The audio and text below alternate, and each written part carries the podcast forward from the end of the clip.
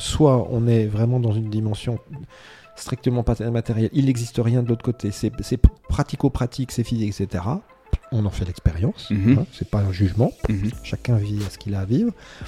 Soit on est dans une autre dimension qui est celle de, on est, on est, je suis venu m'incarner ici dans une histoire.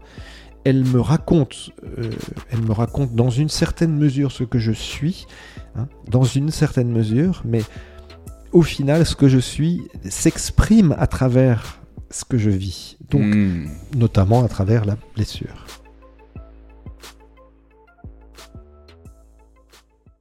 Du coup, aujourd'hui, je suis avec Bruno Charvet. Bonsoir Bruno, Bonsoir Mourad, comment ça va? Ça va très bien avec les grands froids. Oui, avec euh, un petit peu de neige, un petit peu de verglas à Paris, Voilà. on n'y est plus préparé. Non, c'est vrai, mais c'est l'hiver en même temps. Oui, C'est l'hiver. Et oui, c'est l'hiver. Il y a quatre saisons.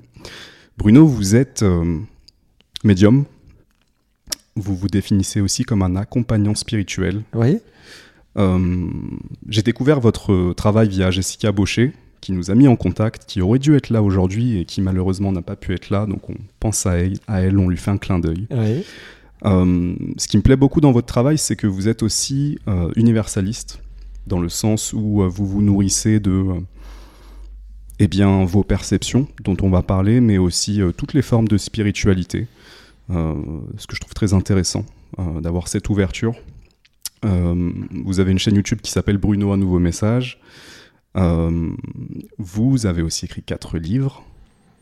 Euh, trois livres ou quatre livres, oui, c'est vrai. Un, Ah. deux, trois. Non, trois livres. Euh, attendez voir. Alors j'ai Un, vu deux. Et mon double de lumière. Alors ça c'est le deuxième. Il y a Ouais. les thérapeutes du ciel, le Oui. premier, le troisième qui est sorti, qui est. Vous avez un nouveau message. nouveau message, voilà. Et il y a un oracle aussi. Et un oracle effectivement, quatrième euh, sorti. Merci encore une fois d'être ici. Euh, je me suis dit qu'on pourrait appeler cette conversation sixième sens, parce que je sais que c'est quelque chose, euh, c'est une terminologie que vous employez pour décrire euh, un petit peu euh, vous, ce que vous percevez. Et euh, voilà, j'aimerais parler de ça. Mhm. Commencer avec votre histoire. Alors très bien. Alors je vais pas commencer. Vous en avez pour euh, quelques jours, hein, si on parle de mon histoire. Comme pour toute histoire, de toute façon. Euh, oui, le 16e sens, c'est un, c'est un, c'est un mot qui est utilisé. Ça te fait beaucoup penser à un film euh, d'il y a quelques années, qui, qui était fort, euh, fort émouvant. Mais enfin, ça reste que de, ça reste du cinéma. Euh, avec ce- je crois que c'est ce petit garçon là qui, qui voyait des choses et puis qui que personne ne croyait. Puis finalement, voilà. Bon, on va pas. Pour ceux qui l'ont pas vu, je le conseille parce que c'est quand même un très beau film. Puis il a touché beaucoup de personnes, en tout cas, ne serait-ce que par rapport aux transmissions du, du- monde invisible aux, êtres humains que nous sommes, euh, qui nous fait comprendre qu'il y a beaucoup plus grand que ce que nous sommes et que ce que nous vivons. Et c'est ce plus grand, ce fameux beaucoup plus grand, est très relié effectivement au sixième sens. Alors c'est un sixième sens, c'est un petit peu un ancien terme aussi maintenant. hein. On parle beaucoup plus de présence. Enfin, moi j'ai j'ai fini par l'appeler la présence, la conscience. J'aime beaucoup le mot de présence parce que il, indique bien ce que c'est, c'est-à-dire que c'est tout ce qui se passe dans le présent, c'est-à-dire dans une forme d'éternité ou d'éternel présent. Et c'est ce, fameux sixième sens, cette sensibilité qui n'est pas liée euh, à nos sens rationnels, mais qui englobe tous les sens rationnels, c'est-à-dire les, cinq autres sens. Et bien cette sensibilité, elle nous amène à contacter au sens premier, c'est-à-dire être en contact avec une dimension qui n'est pas celle de notre matérialité. Comment est-ce que ça a commencé pour vous? Est-ce que vous sauriez euh, euh, marquer un moment précis ou est-ce que ça a toujours été là? Ah oui, oui. Alors ça a toujours été là parce que j'étais tout petit, mais ça s'est présenté quand j'étais petit, petit, petit. Je devais avoir entre, à mon avis, j'ai- toujours situé ça entre 5 et 7 ans. Euh, je pense pas que ce soit avant parce que j'ai- pas vraiment de souvenirs. En plus, euh, au- enfin, en deçà de 3 ans, on dit souvent qu'on n'a pas vraiment de souvenirs, on- pas de souvenirs conscients. C'est rare, mais dans mon cas, c'est plutôt vers 6-7 ans. Et alors, ça s'est manifesté de façon assez euh, euh, incroyable, je dirais, enfin, en tout cas, même dans mon souvenir.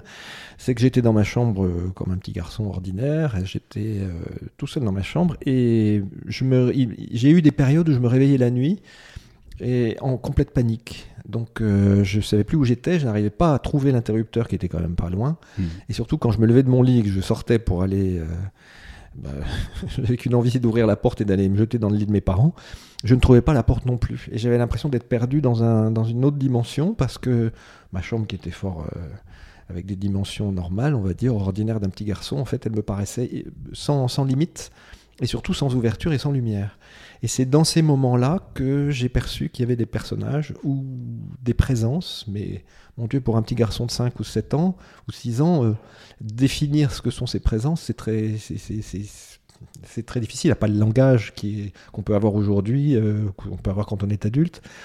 Donc ça s'est manifesté bien sûr par des, ce qu'on a considéré à l'époque comme des paniques nocturnes. Mhm. Euh, c'est ce que mes parents, en tout cas ma mère, avaient considéré. Et puis ça s'est plus ou moins effacé disparu à mesure que je grandissais. C'était pas vraiment non plus des, c'est pas des choses qui me hantaient tous les jours, tout le temps. Hein. Ça n'a pas nécessité euh, que j'aille voir un, thérapeute ou un psy ou quelqu'un pour m'examiner, mais c'est vrai que c'était quand même une, inquiétude. Surtout le fait de hurler dans la chambre, euh, imaginez, euh, en cherchant son doudou et surtout sa maman, et que maman arrive au bout d'un moment, qu'elle allume la lumière, qu'elle ouvre la porte, et qu'on se rend compte que bah, la chambre elle est toute petite et que j'étais à côté de tout. Hmm. Ça, ça a été très marquant. Ça a été mon premier décrochage de, la réalité, on va dire.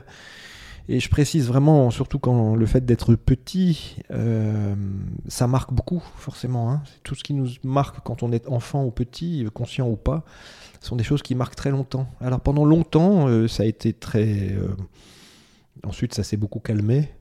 Et puis, je pense qu'à partir de peut-être une dizaine, douzaine d'années, plutôt douzaine d'années, euh, je me suis, ça m'a repris. Alors pas sous les mêmes, euh, pas sous la même euh, manifestation, c'est-à-dire que j'avais plus ce genre de choses la nuit, mais je commençais à avoir des, je commençais à percevoir, pressentir.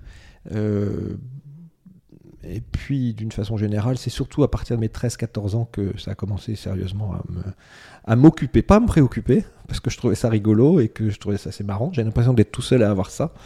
Donc ça donnait, donnait l'impression à l'époque d'avoir un pouvoir. Hein. C'était mhm. formidable quand on est gosse euh, et un petit garçon, qu'on adore Goldorak et tout ça. C'était ce qu'on aimait quand on était petit.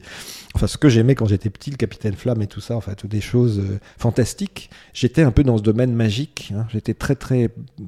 J'étais beaucoup là-dedans et en même temps, je suis quand même issu d'une famille. Euh, et d'un père qui était assez pratiquant. on, était, on est chrétien dans la famille et donc il fallait aller à la messe le dimanche. Donc il y avait euh, quand je m'en ouvrais un peu, je sentais bien que mon père, euh, si on parlait des anges, des anges gardiens, euh, il disait d'accord, mais enfin c'est Jésus, c'est Marie, et puis le reste, ça n'a pas beaucoup d'importance. Ben, moi, je percevais pas forcément Jésus et Marie, mais j'avais l'impression qu'il se passait quelque chose avec les petits anges, quoi. Hmm. Donc voilà, ça aussi, ça a beaucoup pris. Et puis il y a eu surtout un peu plus tard, quand j'ai eu, je sais pas, c'était un peu plus tard, je pense, dans un tour de 14-15 ans, j'ai commencé à m'amuser avec mes petits camarades de classe en regardant, en leur donnant dans les intercours. Euh, on était dans la même, à l'époque, on était dans la même classe. C'est les profs qui venaient toujours, mhm. qui se déplaçaient, et il y avait euh, je, j'avais, je sais pas comment j'ai commencé, mais j'ai commencé à regarder quelqu'un, un, petit, je crois que c'était un, un, de mes un petit camarade qui était là, mais les gens faisaient la queue. et, et, je passais, je, je, je, rentrais dans le, enfin, je passais, je les regardais, je rentrais dans le regard. J'avais l'impression de passer euh, dans, dans comme dans un, une rampe à l'intérieur, et je me retrouvais chez eux. Hmm. Et je me rappelle d'un jour, j'ai dit à un de mes camarades, je lui ai dit, mais ta grand-mère, ta grand-mère, elle est là en ce moment? Et il me dit Mais comment tu sais? Elle vient d'arriver hier soir. Parce que je l'avais vue avec ses, avec ses valises. Donc, hmm. Donc c'était pas une prédiction, ni quoi que c'était une forme de télépathie. Hmm. Et j'ai commencé comme ça, en fait. Hmm. Et puis il y en a un qui a su, l'autre il dit ah, Moi aussi je veux savoir. Et puis il faisait la queue dans les intercours. Incroyable. Ce qui est fou euh, dans, cette histoire, c'est que euh, donc 13-14 ans, il y a vraiment un tournant. Et euh, je n'ai pas l'impression que vous en avez eu peur, en fait. Parce que c'est presque comme si c'était un jeu et ça contraste avec les débuts euh, exactement, c'est exactement ça. C'est-à-dire qu'il y a vraiment l'enfance où on comprend pas, et puis ensuite il y a un temps de, il y a un temps de entre guillemets rien. j'ai grandi, j'ai fait ma vie, j'allais à l'école, enfin ma mes frères et sœurs. Et puis effectivement, à un moment donné, mais je m'intéressais depuis tout petit. Hein, je, quand j'avais, je pas, une, douzaine d'années, 12-13 ans, donc peut-être deux ans avant tout ça, euh, enfin avant, avant l'école, euh, je m'étais acheté un, livre de, qui s'appelait euh, un, jeu de cartes du petit cartomancien. Mhm. C'est des cartes de divination hein, qui, qui, sont, enfin à l'époque, c'était magique pour moi encore une fois. Et j'ai commencé comme ça, donc je commençais un peu à tirer les cartes. je savais pas trop ce quoi. Ça m'a vraiment traversé. Hein. Je peux pas dire que j'ai eu un mentor quand j'étais petit ou gamin. J'en ai eu un plus tard. Oui. Mais, euh, mais petit ou gamin, euh, j'ai découvert, j'ai fait mes petites découvertes. J'étais un fou de pendule. J'ai découvert. Je sais pas ce qui m'a pris d'être si, si, jeune, d'être intéressé par ça, d'autant que le reste de ma famille n'était pas vraiment là-dedans. Et encore mm. une fois, comme je vous le disais, ma surtout mon père, c'était euh, Or l'église, point de salut, donc euh, il fallait vraiment, euh, peut-être pas la confession, on n'était pas, là, mais, mais quand même, ça, avait son, ça avait son importance. Et j'ai un peu pris le certainement le contre-pied de son histoire ou de ce qu'il était, mhm, mhm. ce qui n'est certainement pas faux d'ailleurs, euh, en, cherchant par moi-même en fait. Mais il y a une chose que je crois que je sais depuis toujours, même, même quand j'étais tout petit ou vraiment gamin, euh, parce que même si je ne pouvais pas le conscientiser à l'époque, c'est que j'étais déjà visité. J'étais, ça, me travaillait, ça me cherchait vraiment. Et, mmh. Et je pense que même pour vos auditeurs, l'idée de savoir que quand on, a une quête spirituelle, c'est pas simplement soi qui cherche, c'est que nous sommes cherchés par, voilà, vous l'appellerez Dieu. Euh, euh, la, conscience, la présence, mais euh, ça me cherche. C'est pas si je il c'est cette prééminence de je suis avant d'être mais ce je suis c'est parce que comment dirais-je c'est l'autre avec un grand A hein. alors on l'appelle encore une fois comme on veut les anges les anges gardiens les les, les, les petites âmes comme je les appelle ou les ou les ou les, guides euh, se rapproche du soleil, de la lumière, on l'appelle comme on veut, encore une fois de Dieu si on veut, hein, mais, mais ça nous cherche. Et je crois que ça me cherchait. Et que, comme je ne savais pas ce qui me cherchait, ben je cherchais. Mhm. Je crois que c'est dans ce sens-là que c'est intéressant de le voir. Parce que si c'est uniquement soi qui fait sa recherche, mon Dieu, euh, bah, je suis là dans mon petit coin et puis j'ai personne qui m'aide. Or, si je sens que je suis cherché par plus grand que moi, ah, alors à ce moment-là, il se passe quelque chose en moi je suis aimé, je suis attendu, j'ai peut-être pas une mission de vie, mais j'ai quelque chose à vivre. Et c'est valable pour chacun d'entre nous. Mhm, mhm. Ça me fait penser à une, euh, citation euh, du, maître Soufi Rumi qui disait euh, Ce que vous cherchez vous cherche, littéralement. C'est exactement ça. Mais c'est ce qu'on entend dans beaucoup de confessions différentes, spirituelles. Mhm. Dans, le, dans le judaïsme et comme dans le, comme dans le, chez les chrétiens, c'est, on est vraiment attendu. Hein, voilà. Je te cherche, mais en réalité, c'est je te cherche parce que c'est toi qui me cherches depuis le début. On est attendu. C'est extraordinaire. Et quand on découvre ça, alors je ne le savais pas quand j'avais 5 ans, et, pas vraiment non plus quand j'avais 14 ou 15 ans, parce que j'avais aussi ma propre histoire à régler, à gérer, comme mhm. chacun d'entre nous ici-bas. Euh, mais c'est une chose qui m'a toujours, ça a été mon fil rouge depuis le début de ma vie et, ça, ça, ça la reste encore aujourd'hui et j'espère euh, jusqu'à la fin de mes jours de, sur cette terre, c'est cette, euh, c'est d'être guidé tout le hmm. temps, guidé, hmm. voilà. Hmm. Est-ce qu'il y a un moment où vous avez justement cherché à, comprendre ce qui se passait, peut-être à en parler avec d'autres personnes ou à suivre un enseignement en particulier? Comprendre vraiment ce qui se passait, ce qui vous arrivait? Alors, euh, il y a quelqu'un qui est intervenu dans ma vie. Alors, je suis, j'ai fait beaucoup de choses. Je suis allé voir un, je sais plus quel âge j'avais, je devais avoir une quinzaine d'années. Hein. J'étais quand même assez jeune, encore 15, 16 ans peut-être. J'étais allé, j'avais vu dans les petites annonces un, chez mes parents. Euh, vous savez, ces fameux journaux gratuits, là, enfin à l'époque surtout, il y en a peut-être moins, mais c'est les fameux, il y avait tout, quoi. C'était un peu le, bon coin, mais, sur, mais surtout. Euh, les petites annonces. Petites annonces, euh, vraiment. C'est pas, c'est pas les petites annonces d'Eli, d'Eli Kakou, là. non, pas Eli Kakou, d'Eli Semoun, ah. il y a quelques années. Mais j'étais tombé sur une annonce qui m'avait fasciné à l'époque, puisque je vivais dans ma petite campagne lyonnaise, euh, qui était quand même un peu ravitaillée par les corbeaux à l'époque. Mhm. Et je, tombe sur ce, voyant, enfin un type qui dit qu'il est voyant, et j'avais pas envie qu'on me prédise l'avenir. Hein. Mhm. Mais je ne sais pas pourquoi, j'ai senti quelque chose, et je lui ai demandé, je l'ai appelé, donc je me suis renseigné. Je me suis dit, mais peut-être qu'il peut m'aider, il peut m'accompagner euh, là-dedans. Et en fait, il m'a beaucoup aidé parce qu'il m'a donné des techniques, euh, mhm. notamment je pensais que j'étais voyant quand j'étais ado et, même jusqu'à une bonne vingtaine d'années, je pensais que j'étais que voyant. Même si je, la voyance et la médiumnité parfois sont très cousines, il y a des gens qui sont voyants médiums, d'autres qui sont que médiums ou que voyants. Mais en tout cas, moi, pour moi, c'était un peu c'était pas le fouillis, mais c'était un peu mélangé, on va dire. hein. Et euh, ce, type m'a vraiment, c'est quelqu'un qui, qui est resté vraiment dans ma mémoire parce qu'il m'a aidé à-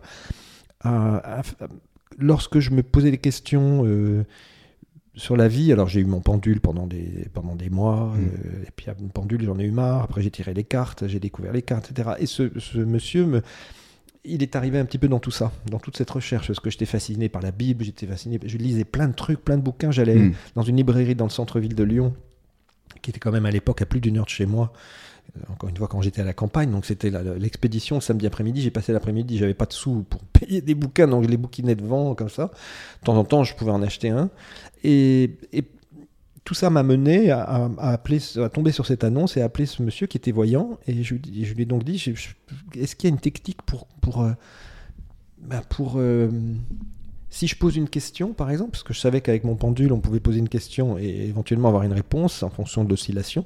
J'ai dit, est-ce qu'on peut avoir une question autrement qu'avec le pendule, une réponse? Et il m'a, il m'a en fait, il m'a vachement aidé. Mm. Il m'a donné plein de, de choses et il m'a fait comprendre une chose notamment, c'est que, y compris quand on est en recherche, où on a une question, où on, où on parle avec son guide, mais qu'on n'a pas de réponse, euh, on n'est pas, une- c'est pas une conversation téléphonique avec les petites âmes de l'autre côté ou les guides, c'était de poser sa question et de l'oublier. Mm.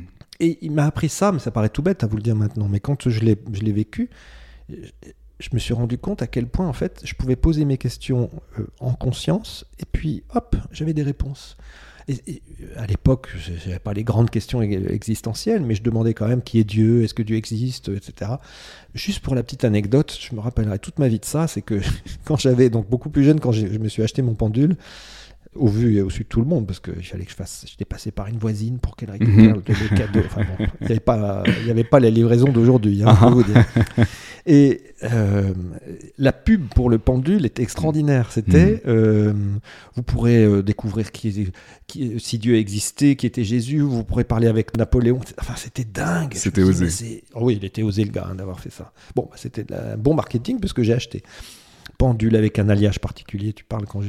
Bon, après maintenant, j'ai de l'alliage. euh, Bon, enfin, en tout cas, ça a marché. C'était mon, mon jouet, mon truc, quoi. Mais c'était devenu tellement important que mes parents s'en sont rendus compte, surtout ma mère, et elle m'a dit euh, confisqué tu viens manger.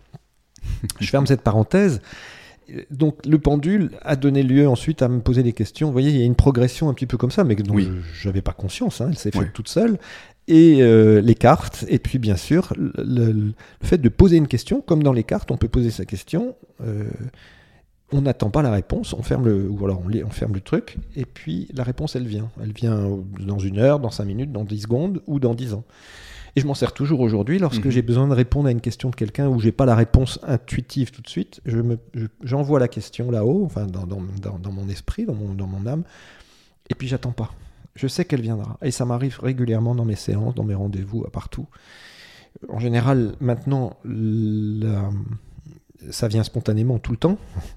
Mais s'il y a une question précise à laquelle je ne sais pas trop répondre ou si j'ai besoin vraiment de plus de guidance, c'est pareil. J'envoie ça et ça me revient.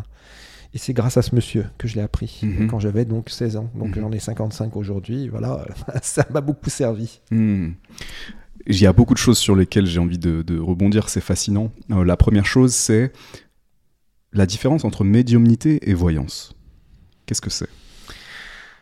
Alors, on dit que, euh, en général, un voyant ou une voyante, euh, c'est quelqu'un qui souvent tire les cartes. On a toujours l'image de la boule de cristal. Certains Oui. s'en servent encore parce que c'est comme le mar de café ou etc. Bon, ce sont des, il y a des supports en fait. hein. Mhm. Euh, mais on dit souvent qu'un voyant, mais c'est ce qu'on dit, hein, c'est encore une fois, c'est, ça serait un peu réducteur. Le voyant prédit l'avenir, il voit, il peut tirer les cartes, etc. Et quand on va dire, quand on dit je suis allé voir un voyant, là j'ai une, une euh, une cousine qui est allée voir, m'a dit là, il y a- il y a 15 jours qu'elle est allée voir un voyant. Je sais ce que ça voulait dire pour elle. D'accord. On va voir le voyant ou la voyante. Bah, dites-moi en ce moment un peu où j'en suis, mais surtout dites-moi demain ce qui va se passer. Mhm. Médium, euh, comme son nom l'indique, c'est le médium, c'est le go-between hein, en anglais, celui Mm. qui fait le, c'est comme les médias, un médium, c'est vraiment le l'interface, si vous voulez, entre euh, dans ce cas-là entre ce monde-ci et l'autre et les autres dimensions. Mhm. on y a plusieurs. Le médium, donc, il a ce rôle-là. Et certains sont voyants médiums. Il y en a qui même qui sont médiums, voyants, guérisseurs, euh, télépathes, euh, etc., etc. Bon, je rigole, mais parfois il y, a des, il y a des listes longs comme le bras. Pourquoi pas Ils ont peut-être ce talent-là, tant mieux. Euh, mais voilà, je me considère, je, je pensais que j'étais voyant à l'époque parce que j'ai Mm. pas eu le déclic et je n'avais pas eu concrètement de message pour moi Hmm. me disant euh, ceci, ceci, cela, jusqu'à ce que j'ai 30, euh, une trentaine d'années quand je suis parti aux États-Unis. On en parlera peut-être tout à l'heure. Ouais. Mais effectivement, au départ, j'étais plutôt voyant. Donc, je tirais les tarots de Marseille beaucoup. J'avais un tarot que j'aimais beaucoup, une, que j'ai toujours d'ailleurs, je n'utilise plus, Hmm. qui s'appelle le tarot de Madame Indira, qui est très très beau. Mhm. Il y avait le Béline que j'avais mais que j'ai pas gardé, euh, voilà, etc. Et puis, bon, maintenant j'ai un oracle. euh, que j'ai j'ai sorti un oracle il y, a, il y a deux ans maintenant. Génial. Euh, mais voilà, c'est- au départ, c'était ça, hein, la différence pour moi entre la voyance et la médiumnité. D'accord. Euh, donc vous, ce que vous faites, c'est euh, pas dire aux gens euh, qu'est-ce qui va se passer dans leur futur, c'est plutôt ce qui se passe ici et maintenant, les énergies du moment, et éventuellement accéder aussi à une autre dimension. Parfois, vous avez parlé de guides, de petites âmes, parfois ça peut aussi être des défunts. C'est c'est à quel moment que, que vous avez pris conscience que ça c'était possible Euh, Euh, alors, le- Parce que ça, ça, c'est pas, quand même pas rien. euh, Non, c'est pas rien. Euh, le vrai déclic, il a été lors d'un voyage assez fondateur d'ailleurs, particulièrement fondateur en 2000, euh, 2001. Ouais. Alors j'ai- j'ai- avec la- le temps, je sais jamais si c'est 2000 ou 2001. Je crois que c'était parce qu'en fait j'avais bon, je vais pas vous raconter toute l'histoire sinon il y en a pour deux jours au moins. Mais bon, j'avais fait la connaissance d'une une cliente américaine, euh, enfin une femme, une américaine qui est toujours une amie d'ailleurs aujourd'hui, qui vivait euh, à l'époque. Je crois que c'est juste après euh, le 2001 parce qu'elle euh, elle avait eu des soucis pour rentrer euh, en avion Ouais, euh, après l'effondrement des tours, les attentats. l'attaque terroriste, absolument. Euh, et c'est une amie. euh, bon, j'étais, je me rappelle, j'étais avec un, un ami euh, dans une brasserie parisienne assez connue.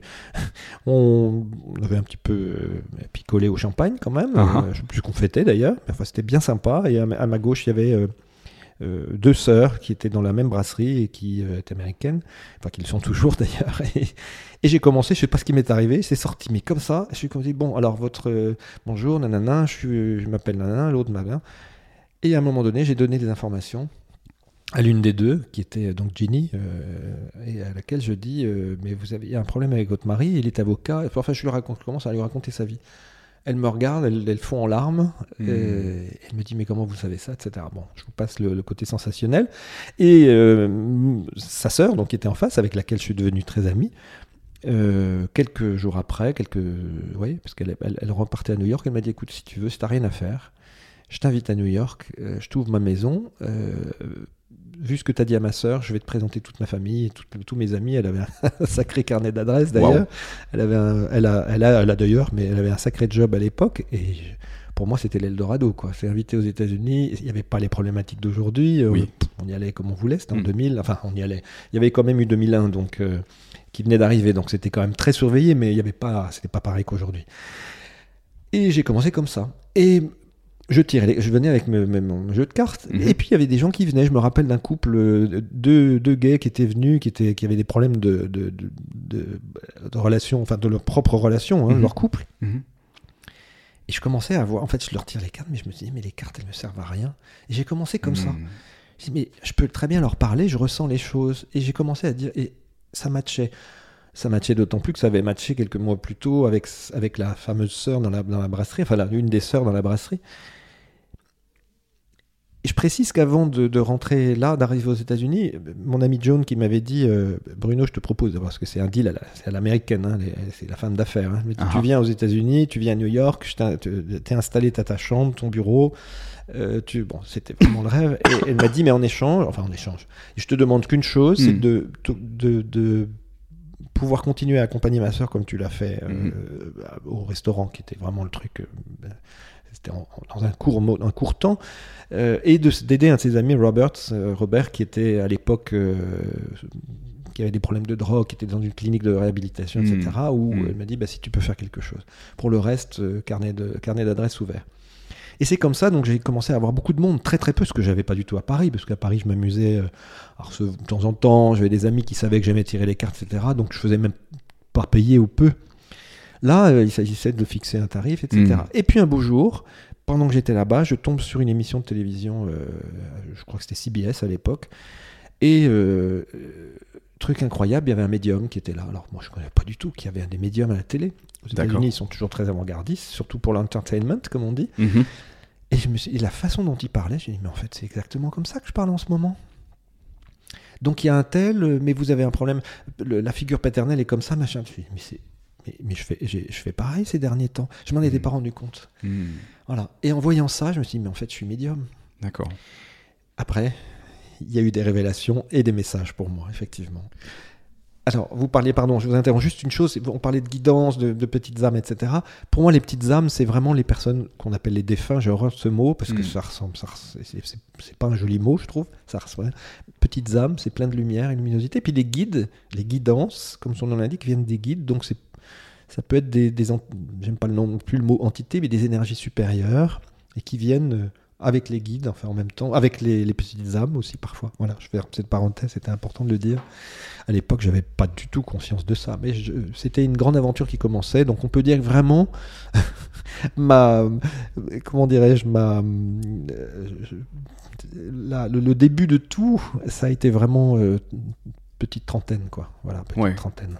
Mais ce qui est intéressant, c'est qu'il y a vraiment un fil rouge dans votre histoire où euh, on passe d'un truc à l'autre et ça se fait assez naturellement. Donc là, ce que vous expliquez, c'est qu'il y a un moment où les supports euh, n'étaient plus utiles et que vous pouviez en direct euh, ressentir. et, et- et si je peux me permettre de vous demander, comment ça se matérialise pour vous Vous avez parlé de sixième sens. Est-ce que ça passe par les cinq sens? Je sais que certaines personnes parlent de clairvoyance, clairaudience, clairsentience. Est-ce que pour vous, c'est un, un mélange de tout ça? Est-ce qu'il y a d'autres choses?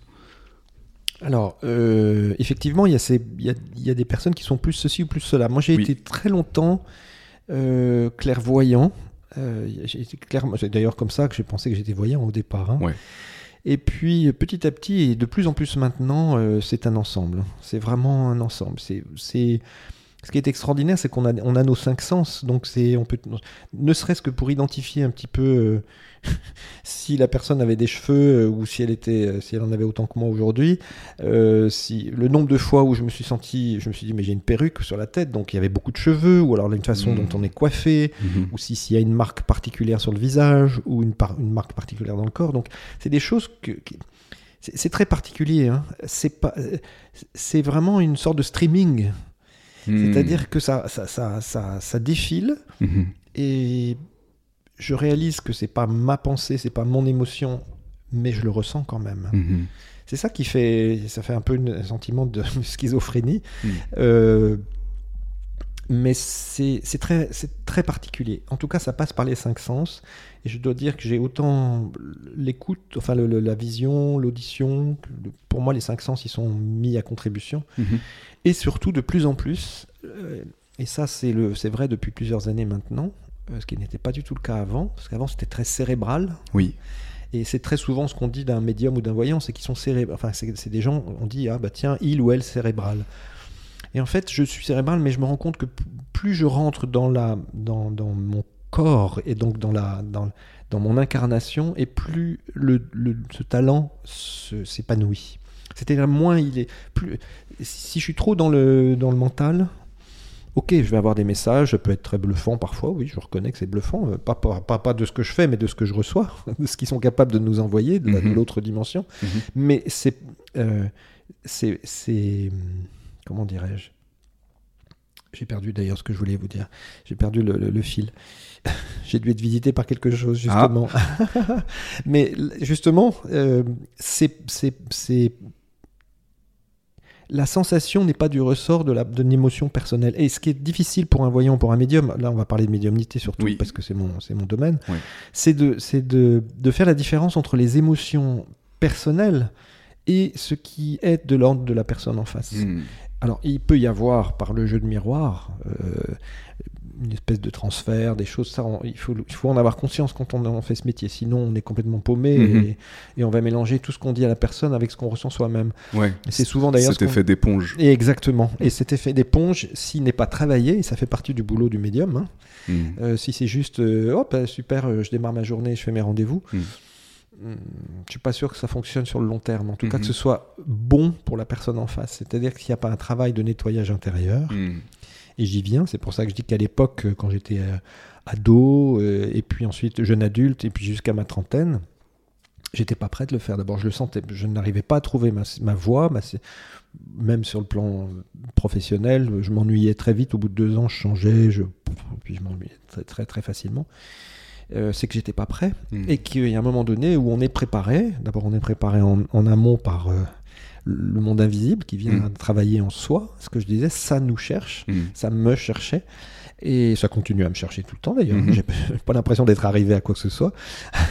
Et euh, ça me cherche et en même temps, ça, plus je vieillis et plus ça prend, ça prend de l'épaisseur parce Oui. que c'est plus, c'est à la fois moi qui reçois les choses, donc je les expérimente, mais euh, je le tiens pas de moi. Voilà. Mm. C'est le grand paradoxe, c'est un divin Mhm. paradoxe. C'est le divin paradoxe pour tout le monde d'ailleurs. Ah. hein. C'est cette dimension incarnée et une dimension qui est celle de du plus que. Mm, mm.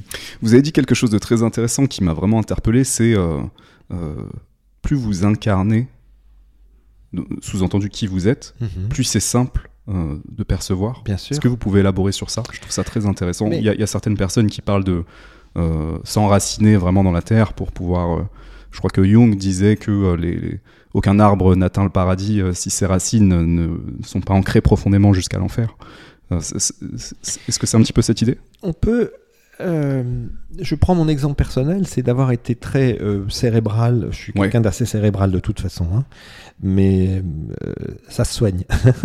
Mm. Euh, mais j'étais quelqu'un de très cérébral, très. J'ai été plus jeune, j'étais quelqu'un de très anxieux, très inquiet. Mm. Euh, euh, bon, probablement aussi parce que je voyais bien qu'il y avait d'autres choses que ce que je voyais là, mais je- comme je le savais pas. Mais cette, cette inquiétude et ce côté cérébral se sont nettement atténués justement en prenant conscience de, de, ma, de mon incarnation. C'est-à-dire que, en un mot comme en cent, pour répondre à votre question, tout passe par la toute spiritualité, toute pratique spirituelle, alors euh, a fortiori pour un médium, passe par une incarnation forte. C'est-à-dire Mm. ça passe par les sens. Mhm. Alors déjà parce qu'on perçoit les choses par nos propres sens, enfin c'est mon cas en tout cas, Euh, mais il y a un danger, c'est que si on n'est pas incarné, on peut être super euh, tandis qu'on est médium, euh, ou c'est-à-dire qu'on est, on est connecté à- dans un état modifié de conscience, comme on Mhm. dit, Mhm. mais quand vous redescendez et que vous reprenez votre vie classique après vos rendez-vous de la journée, euh, vous faites à manger, vous rencontrez votre mari, votre femme, votre copain, bon, etc., ou vous devez être seul, eh ben c'est marrant, c'est pas la même. Et il y a en fait une, il y a une, il y a une, une, dissociation entre qui vous êtes quand vous êtes dans cet état de médiumnité et puis l'état où vous êtes euh, comme n'importe qui, lambda, qui prend son métro, son train, son avion, etc. Donc si on n'est pas complètement, et si on ne travaille pas sur l'en- l'en- l'enracinement, Mm. euh, le moment présent, alors c'est quelque chose pour moi qui est au cœur de mon travail euh, d'accompagnant, d'ailleurs, aussi bien en tant que médium et d'accompagnant, c'est que je, Mm. me, je, je fais bien comprendre aux gens que si je peux avoir des messages, c'est parce que ça vient, c'est une fulgurance maintenant, Mm. c'est pas dans deux heures. Mm. C'est pas dans 10 minutes. Si je ressens quelque chose, c'est, tout de suite. Alors, ça tombe bien si c'est pendant, un- pendant, une, pendant une séance. Oui. Mais si pendant la séance, j'attends 5 minutes, 10 minutes, je me le note à côté, ça n'aura pas la même fraîcheur que si Mm. le message il vient maintenant. Mm. Voilà, clac. Et cette, cette fulgurance qui vient de toute éternité, d'ailleurs c'est pour ça qu'on appelle la vie éternelle ou l'éternité, c'est qu'elle elle échappe au temps et à l'espace, il s'agit de l'accueillir telle qu'elle est là. Alors après, c'est tout le travail d'interprétation, Mm. on balance pas des messages comme ça euh, Mm. qui peuvent euh, blesser les gens, leur faire peur, même si, euh, tiens, votre mari s'est suicidé, même si la personne dit oui, elle peut être complètement bouleversée, je lui dis ça comme ça. Donc il y a une Mm. façon d'approcher. Je dis jamais, tiens, je vois que votre mari s'est pendu. Euh, ouais, c'est ça. Alors si en plus c'est pas le cas, ah bon, mais mon mari va se pendre D'imaginer- Ça peut créer énormément de. a- on est dans la Bien sûr. on est Bien dans sûr. une fragilité. Donc, Ouais. Et clairement, euh, ça ne c'est pas parce qu'on est médium, en tout cas, enfin, je ne considère c'est pas parce que je suis médium que ça me dispense ou que ça m'a dispensé d'un travail personnel. Mm. Aujourd'hui, j'ai appliqué un protocole d'a- d'accompagnement spirituel que je- on aura peut-être l'occasion d'en parler, mais Mhm. euh, qui qui est, qui est dans, la, dans, la, dans la suite naturelle de, de mon travail de médium, Mhm. euh, pour euh, permettre aux gens et aux personnes de pouvoir elles-mêmes s'incarner vraiment. Parce que, encore une fois, si on veut pouvoir euh, euh, euh, vivre une vie spirituelle, elle doit, elle doit éclairer cette vie spirituelle, tout ce qui se passe au niveau, donc conscientiser tout ce que nous vivons au quotidien. Que ce soit d'aller se brotter les dents ou d'aller travailler ou de faire ce qu'on fait là, très agréablement dans une, dans une conversation. Ouais. Il y a cette idée dont je vous ai déjà entendu parler qui est, qui, est très intéressante aussi, c'est que notre vie, notre existence, en fait, les, les, situations qu'on vit euh, sont des pièces de théâtre qui, en quelque sorte, nous amènent à prendre conscience de certaines choses. Euh, et, je trouve ça très intéressant parce que très souvent, moi personnellement, je me rends, je suis dans des situations où je comprends pas vraiment ce qui se joue. Euh, c'est des trucs parfois qui sont répétitifs, etc. Et, vous, vous êtes capable d'apporter des éclairages sur ça qui sont euh, très intéressants. Alors, euh, le, ben merci.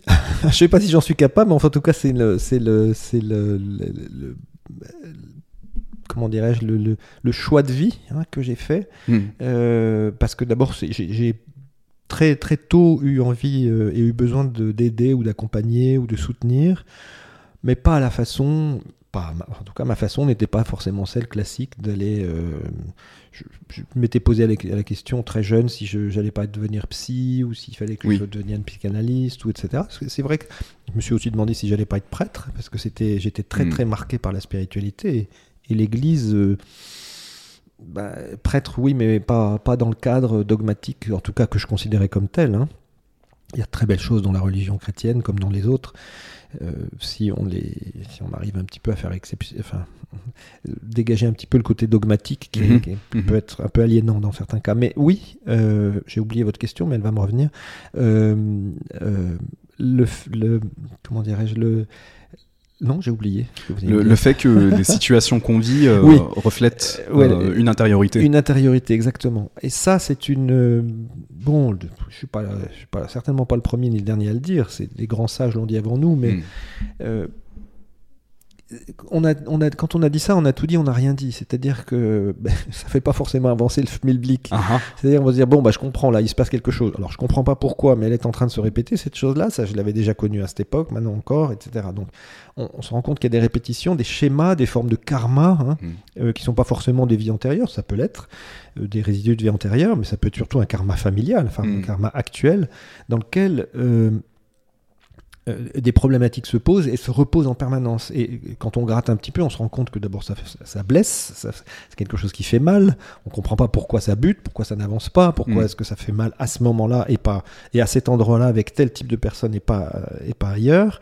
C'est qu'effectivement, c'est en train de mettre en lumière une blessure qui est Mm. ici et cette blessure. La plupart du temps, et, et l'être humain est fait comme ça parce qu'il est éduqué comme ça, et ben cette blessure, surtout, on veut pas la voir. Mhm. Donc on va la mettre dans l'ombre. Vous parliez de Jung tout à l'heure. Ben, Mm. c'est à force euh, tout ce qui vit, tout ce qui est à l'ombre, enfin dans l'ombre est amené à venir à la lumière, mais ça dépend dans quelles circonstances. Oui. Et si ça vient de façon catastrophique ou si c'est vraiment pour nous casser, la- la- la- nous casser en deux. Et on se dit, mais il y a une volonté divine, et le bon Dieu t'a puni, etc. Enfin, on connaît toutes ces, les Mhm. pères fouettards et toute l'histoire. Or, euh, la question, elle n'est pas là. Les questions, elle n'est pas question qu'il y a un, un Dieu vengeur ou, quoi que ce soit. Enfin, en tout cas, c'est pas mon, mon- mon idée Mm. c'est que euh, il y a la conscience et l'inconscience. Quand on est inconscient, on fait des choses bah, comme voilà. Si on était conscient de ce qu'on faisait, il y a plein de choses qu'on ne ferait pas ou on les ferait différemment. Et Ah c'est ah. toute la problématique. Donc la, question d'être au, cœur de soi-même, donc de, de, de connais-toi toi-même, hein, comme euh, disait l'oracle de Delphes. Euh, fronton, connais-toi toi-même. Euh, connais-toi toi-même, c'est évidemment se connaître par rapport à ses vies, ici ou antérieures, c'est de connaître les ressorts, etc. On a besoin de ça, effectivement. Mais, mais au bout du compte, hein, je dis pas que c'est pas bien, hein, pas me mettre à dos tous les thérapeutes et les, et les analystes, parce que je trouve que c'est un formidable travail et que Oui. À titre personnel, j'ai fait une psychanalyse pendant Mm. plus de 10 ans, voire 12 ans, Mhm. et que cette psychanalyse, elle, était, euh, elle, a, été, elle a été salvatrice. J'en ai Mm. même remercié mon analyste il n'y a pas très, pas très longtemps. Je lui ai reparlé à une occasion euh, une- euh, quelconque, et c'était, euh, il a été très touché d'ailleurs. Mais à un moment donné, vous pouvez compiler un nombre mais incalculable de... d'expériences, de, de ressentis, de compréhension, parce que papa, maman, la bonne et moi, enfin toute l'histoire, hein, Mm. vous pouvez remonter jusqu'à Adam et Ève, hein, Mm. euh, vous aurez pas, la- vous aurez la réponse. Mais est-ce que ça, ça va vous, est-ce que euh, le fait de savoir, oui, Mm. parfois le fait de savoir dénoue des choses, mais il y a des moments où, malgré tout, il y a des choses qui sont tellement empreintes en nous que malgré toute la conscience, enfin, en tout cas la connaissance qu'on peut avoir, c'est pas de la conscience justement, la connaissance qu'on peut avoir, les choses se répètent et on va retomber dedans. On se dit mais je comprends pas pourquoi je retombe là-dedans. Il y a une question de fréquence vibratoire, il y a une question de tout ce qu'on veut. Et pour le médium que je, que je, enfin dans le travail que je, que je, que j'exerce, le métier que j'exerce de médium, euh, c'est évidemment donner des messages de ceux qui sont partis. euh, ça, en comprenant bien que s'ils sont partis, ils- dans une certaine mesure, ils sont dans une autre dimension et plus élevée que la nôtre, c'est-à-dire avec, évidemment, ils n'ont déjà pas la pesanteur du corps, hein, ils sont dans un corps de lumière. Et puis si en plus on a de la chance d'avoir des guidances, Mm. euh, ça nous permet aussi de comprendre à quel, ou, ou non pas d'échapper, mais de, de rentrer vraiment dans notre histoire et de comprendre que la blessure, cette blessure, celle qu'on va identifier euh, telle ou telle, euh, à telle ou telle occasion, c'est la porte d'entrée spirituelle vers la vérité ou le réel. C'est-à-dire qu'on on- on quitte le domaine des réalités, c'est-à-dire euh, euh, mon père, ma mère, mes enfants, mon truc, mon- ma voiture, mon boulot, mon machin, mon, mon, mon, toujours moi, moi, moi, Mm. toujours ça. hein, Mm. donc un mental qui travaille énormément. Et euh, on, on- on essaie, on, on arrive un peu à quitter ça. Mm. Et avec l'intervention des guides et aussi d'une, d'un- d'une forme de protocole, en tout cas dans ce qui me concerne, ce que j'ai mis en place, euh, bah, permet aussi de comprendre, se désidentifier de la matière. Parce Mm. que, comme le disait, d'ailleurs je l'ai mis dans l'exergue de, de mon dernier livre, ce que disait euh, euh, Teilhard de Chardin, le, prê- le prêtre, le père euh, Teilhard de Chardin, il disait, nous ne sommes pas des êtres matériels faisant une expérience spirituelle, c'est tout l'inverse. Nous sommes des êtres spirituels qui faisons une expérience matérielle. Alors, la- le monde, il est partagé entre ces deux choses-là, hein, entre ces deux pôles. Soit on est vraiment dans une dimension strictement matérielle, il n'existe rien de l'autre côté, c'est pratico-pratique, c'est physique, etc. On en fait l'expérience, Mhm. hein, c'est pas un jugement, Mhm. chacun vit à ce qu'il a à vivre.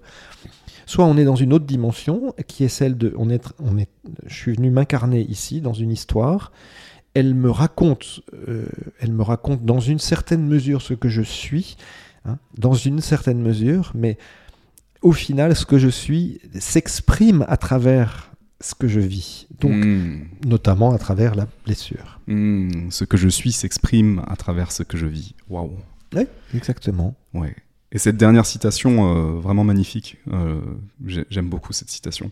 Euh, pour revenir sur les guides, les petites âmes, les défunts aussi,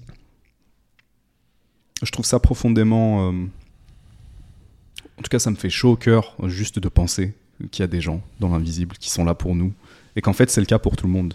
Alors vous êtes capable de les percevoir, de communiquer avec eux aussi parfois, mais juste cette idée de dire qu'en fait on, est tous accompagnés, visibles ou pas, je trouve ça génial. Euh, et qu'est-ce que, que ça doit être riche, euh, ce monde, euh, justement L'autre monde.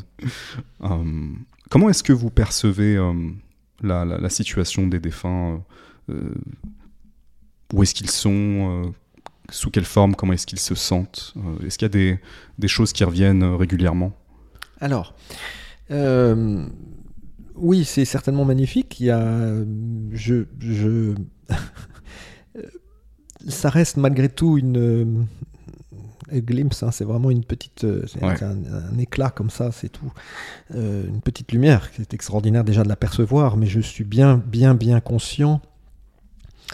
euh, que c'est euh, un infini c'est infiniment il y a infiniment plus que ce que j'imagine, enfin ce que je perçois même. hein. Mmh, Euh, N'oublions mmh. pas encore une fois, si on était conscient, hein, si on avait pleine conscience, mais je parle pas de la méditation en pleine conscience. Si on avait pleine, si on était en, présence totale de la présence, hein, Dieu, encore une fois les, synonymes, etc.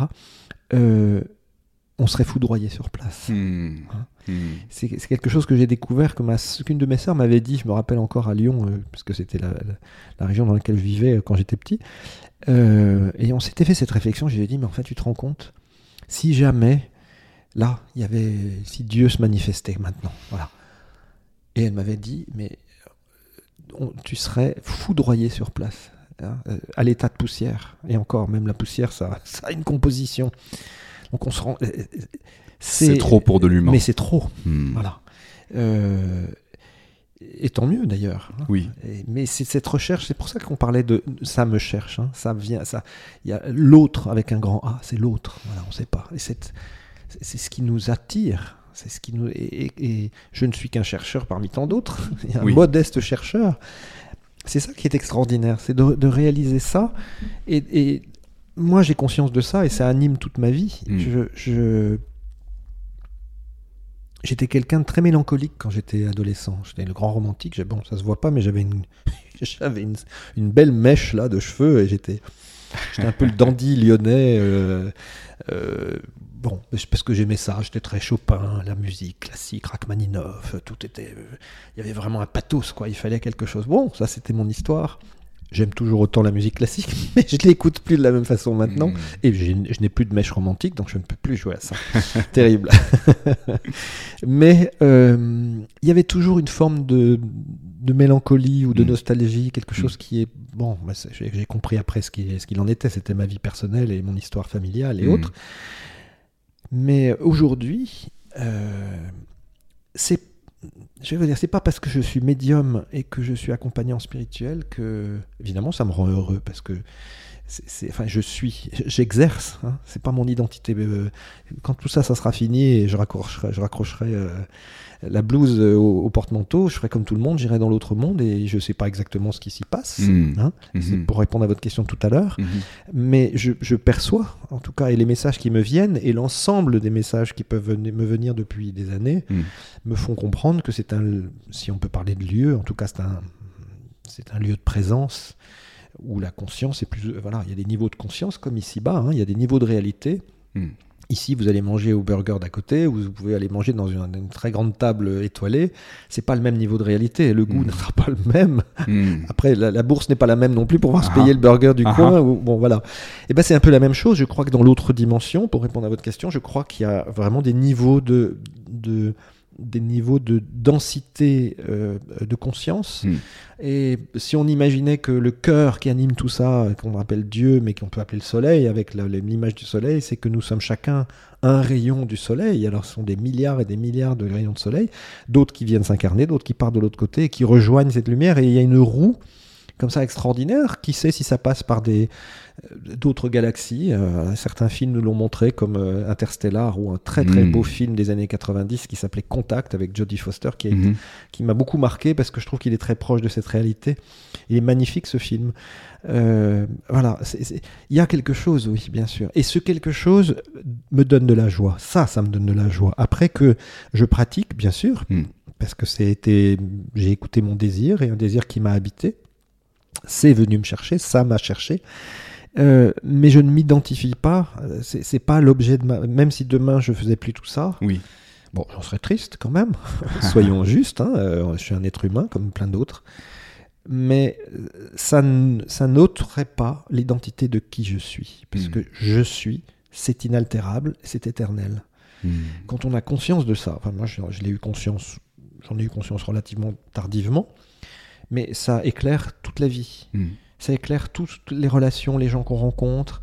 Rien, effectivement, n'est par hasard, mais il y a un moment donné, euh, il y a des petites fenêtres. On se rend compte, alors on dit, tiens, il y a des petites plumes, il y a des, il y a des, il y a des signes, je reçois des signes de l'au-delà, etc. Bon, c'est hmm. super.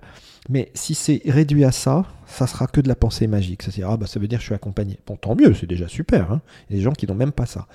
Mais si c'est réduit à cela, ça, ça va être de la pensée magique, c'est-à-dire que ça va être très réducteur. Mhm. C'est, le signe, comme son nom l'indique, c'est, presque l'arbre qui cache la forêt. C'est-à-dire, c'est il y, a tellement plus de l'autre côté, il y a tellement plus derrière. Et c'est un émerveillement constant, quotidien, mais que je sois euh, en, train de travailler ou pas. Il y a des personnes que j'accompagne en ce moment euh, avec lesquelles il y a des périodes comme ça. Il y a, des groupes, je vois, enfin, ils viennent pas en groupe, mais il y a, des- des périodes de vie où je rencontre des personnes qui viennent me voir pour un accompagnement et auxquelles je transmets des guidances, des messages, et on va plus loin, c'est-à-dire dans une pratique spirituelle quotidienne. hein. Je précise que je suis pas psy, Mm.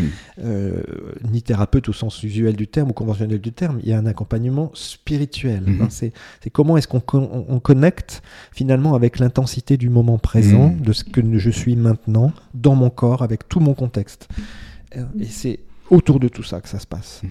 Euh, et c'est c'est justement pas du tout perché, hein, ce que je propose en général. C'est plutôt, oui, c'est un peu perché quand on reçoit des messages. Et il y a un ravissement euh, de découvrir que, ah, mais comment vous savez ça? Ben, J'en sais rien, je vous le dis parce qu'on me le transmet. Et ah ben, si, je le, si je le sais, c'est qu'il y a quelqu'un qui me l'envoie. Mm. Et ce quelqu'un, c'est peut-être votre père, votre mère, votre grand-père, c'est peut-être un guide.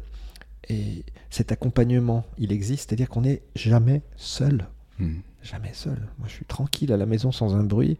Je peux passer deux jours comme ça. euh, Alors, quand même, il faut quand même aller manger ou, ou être sociable, mais euh, c'est, il n'y a pas de solitude. Ça Mhm. n'existe pas la solitude. Elle n'existe que dans notre mental. Mhm. hein. Alors, Mhm. je- des gens qui pourraient réagir euh, à ce que je dis en disant si si, euh, moi je suis bien seul, j'ai personne dans ma vie, je suis dans la dèche, etc. Ok, oui oui, ça, il y a des réalités hein, quotidiennes, mais la solitude profonde.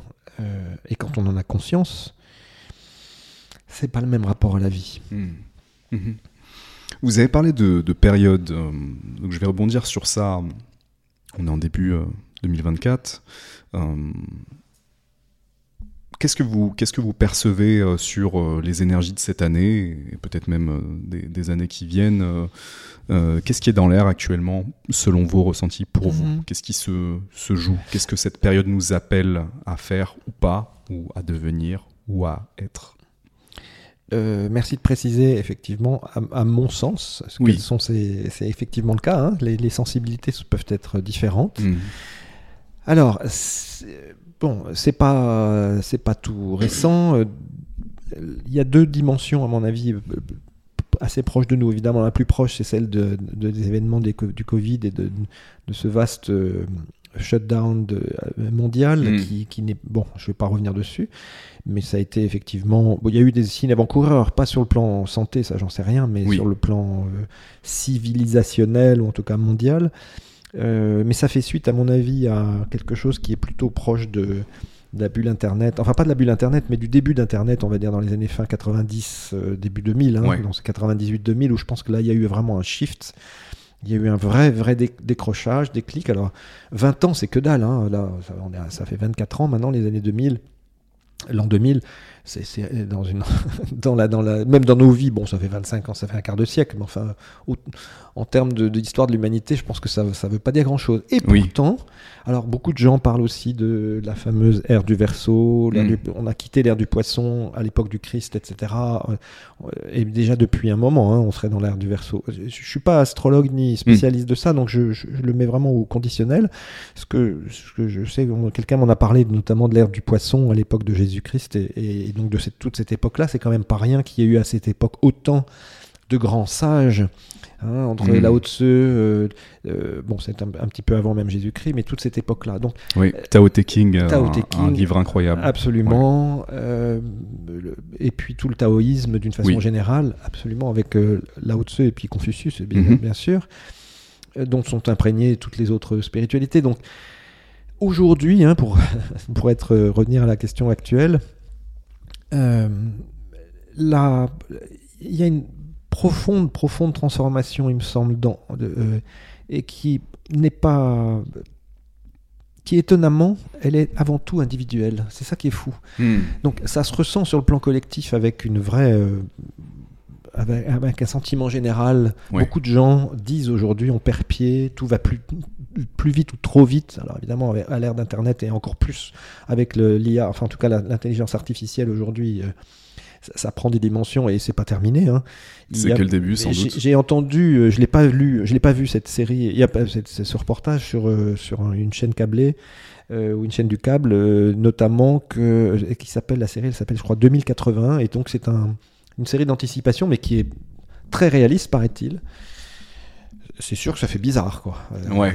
Mais en même temps, euh, la problématique, et c'est là, à ça, là que je voulais, à ça que je voulais en venir, c'est que la tendance de l'être de, l'être humain et donc du mental, c'est de, de, de, sectoriser, de segmenter. Euh, il y a pas. Vous savez, c'est comme en peinture ou comme en musique. On peut pas dire qu'il y a eu l'époque des, des, des, Beatles et puis ensuite il y a eu l'époque de machin. Parce que les, les époques se, se, se croisent. Elles, hmm. sont comme des plaques tectoniques. Elles, elles, hmm. se, elles, se, chevauchent. Hmm. On peut pas dire tiens, il y a eu l'impressionnisme et puis ensuite le fauvisme et puis ensuite l'expressionnisme puis ensuite le.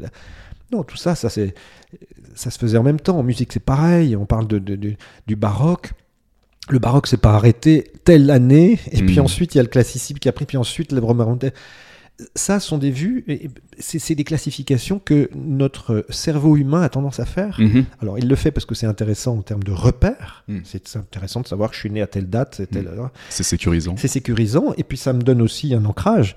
Mais au-delà, ça n'a pas beaucoup d'intérêt. Ça n'a pas beaucoup d'intérêt parce que à ce moment-là, on sectorise et on dit voilà, le Moyen Âge c'était ça. Alors on a l'impression qu'ils étaient tous sales, euh, beaufs, débiles, etc. Et en même temps, on dit tiens à la Renaissance, François Ier, blablabla en fait, il y a des catalogues hmm. et on catalogue trop facilement. Et c'est justement la problématique d'aujourd'hui, c'est de cataloguer donc les jugements. Euh, Internet et les réseaux sociaux euh, ont exacerbé ça, ont exacerbé de façon terrible. Ça existait avant, mais c'était pas de, assez de puissance. Donc l'ego global, c'est-à-dire le, mental souffrant, hein, le corps de souffrance qui, qui apparaît là. Euh, mais toi, ce que tu as dit, tu es un pourri, mm. etc. Hein, donc mm. on voit bien tout ce, qu'il y a pu, tout ce que les mm. gens peuvent se dire. Ou alors, je, suis d'accord avec ça, mais pas Tout le monde donne son avis, tout le monde a un avis, se disant. je ne sais pas si c'est si intéressant que ça, mais enfin. Donc. Et en même temps, c'est intéressant parce que dans ce, dans ce domaine, et c'est, on est toujours dans votre question, euh, euh l'émotion, c'est-à-dire toutes les émotions euh, qui étaient refoulées depuis des années, après la guerre, avant la guerre, etc., où on ne parlait pas, où on, témoignait, on, ne s'exprimait pas, euh, on ne disait pas euh, qu'on aimait les autres ou les uns et les autres, etc. Hmm. Aujourd'hui, tout sort. Alors évidemment, c'est l'extrémisme humain, c'est-à-dire qu'on parle de rien à tout. Hmm. c'est-à-dire qu'aujourd'hui, tout, si je peux me permettre, tout dégueule un petit peu partout. Mais c'est pas mal parce qu'en même temps, il y a des, on, ouvre les vannes. Hmm. Donc c'est un petit peu, à mon avis, ce qui se passe depuis quelques années maintenant. Il y a une ouverture des vannes. C'est pas rien qui est le, tout ce qu'on appelle le MeToo, les hmm. bon, il y a des gens qui aiment pas ça, mais le wokisme, etc. Il y a une espèce de, de retour, d'équilibrage global où les hmm. femmes et les hommes, etc. Donc c'est c'est tout ce qui se passe, mais il faut s'y retrouver. Mais ne nous perdons pas là-dedans parce que ce, ça, est, tant mieux. Sociétalement, sur le plan sociétal, c'est extraordinaire.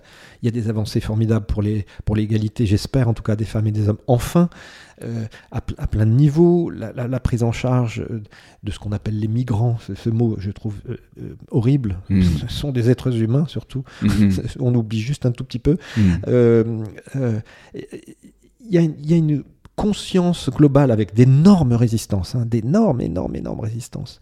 Il y a une conscience que nous sommes euh, un. Hmm. On n'est pas, euh, c'est pas Mourad ici, Bruno ici, euh, hmm. machin, un truc. C'est on est dans une certaine mesure tous reliés. Hmm. Ce qui arrive à mon prochain m'arrive à moi-même. Ce que je vais donc faire à l'autre va refléter là pour le coup ce que je fais moi-même. Hein.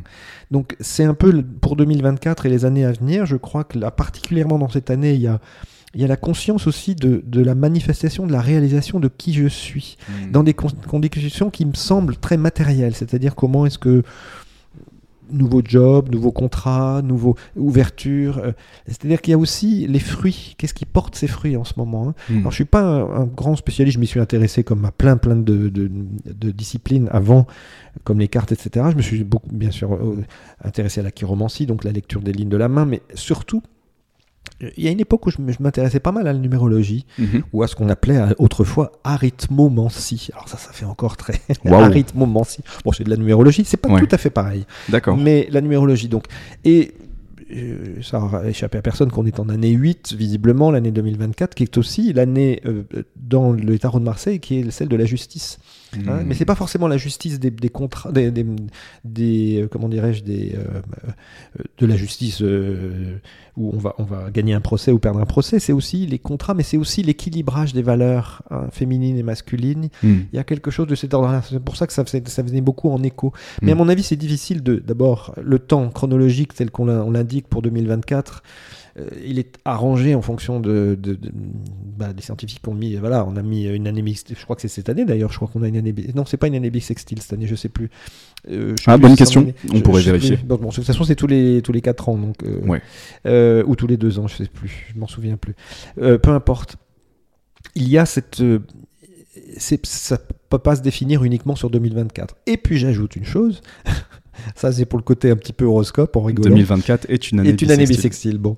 Euh, la- donc ça prouve bien qu'il n'y a pas de temps, euh, le temps n'existe pas tel qu'on le voit. Hmm. Enfin, on- il est interprété en fonction du- du- de la rotation de la Terre, de tout ça. hein. Oui. Mais dans une c'est pas une illusion, Hmm. mais dans une certaine mesure, c'est pas la vérité non plus. Mhm. Si vous dites que euh, le soleil se couche et le soleil se lève, c'est très poétique, c'est magnifique. Il y avait des grands poètes qui ont écrit, qui ont peint là-dessus aussi, enfin des grands, des grands peintres ou des grands poètes, des grands musiciens. Mais enfin, euh, si on regarde un petit peu d'en haut, et si on n'est pas complotiste, Mhm. on se rend compte que la Terre est ronde quand même, Oui, et ouais. puis qu'elle tourne autour du Soleil, et Ouais. que la Lune tourne autour de la Terre. Enfin, et donc il n'y a pas de, de- de- le, le- le- le- le Soleil se lève et se couche jamais. Hmm. Donc c'est bien Mm. une vision de la réalité Une nous perception. permet, une perception qui nous permet de vivre, d'organiser notre vie. Et, et en cela, cette perception-là, elle est importante. C'est le mental, là, pour le coup, qui, qui travaille. Ça nous permet d'organiser nos routes, nos nos- de prendre sa voiture, de prendre un train, de conduire un avion, etc. Mais c'est du mental, ça, ça c'est sa place, c'est le Mm. mental. C'est Mhm. c'est- l'organisation, l'anticipation, la participation des choses. Le reste, c'est le travail de l'âme, et c'est le plus important. Mhm. Or, et pour finir sur, la, sur les guidances dont vous me demandiez, or, depuis très très longtemps maintenant, si ce n'est depuis le berceau de l'humanité, c'est tout l'inverse. C'est-à-dire dès que la pensée est apparue euh, et, et qu'on a commencé à, pu- à pouvoir penser, la pensée a voulu s'accaparer les choses. C'est-à-dire que toi, tu es moins bien que moi et je vais te le Mhm. prouver. Mhm. Et si je n'arrive pas à te le prouver, je suis prêt à te tuer pour te Mhm. le prouver. Hein, on le voit assez bien dans ce qui se passe euh, de tout temps et en ce moment en particulier. Ouais. J'ai raison, j'ai, je, moi, je, etc. Les petites âmes, les guides, nous invitent, enfin moi je le ressens énormément sous cet angle-là, et c'est tout ce qui, qui est le, ce qui a orienté mon travail spirituel d'accompagnant et de médium, c'est de bien comprendre que le je, moi, je, moi, je, moi, je, c'est pas, c'est pas l'identité profonde qui parle, c'est pas l'être, c'est le moi, le petit moi. hein. Et ce petit moi, il est très bien, hein, c'est pas réducteur. Il est à sa place quand euh, il organise. Ok, je prévois, un on avait rendez-vous aujourd'hui à telle heure, on se voit. Ça, le mental, il s'est très bien organisé. Le reste, c'est pas son boulot. Hmm. C'est quand on fait l'inverse que c'est là que les problèmes se manifestent. Oui, ouais. Et en même temps, c'est tellement difficile de, de lâcher prise euh, sur ça. Euh, ça implique de, de faire confiance aussi, de se laisser aller à l'inconnu. Euh, Peut-être d'avoir de, euh, parfois des gens et des situations qui vont appuyer sur nos bleus, nos blessures. Euh, et en même temps, euh, oui, je pense que c'est essentiel. Ouais, je, je, ça me touche particulièrement parce que je pense que la période m'amène aussi à ça, je le sens personnellement, ce côté-là.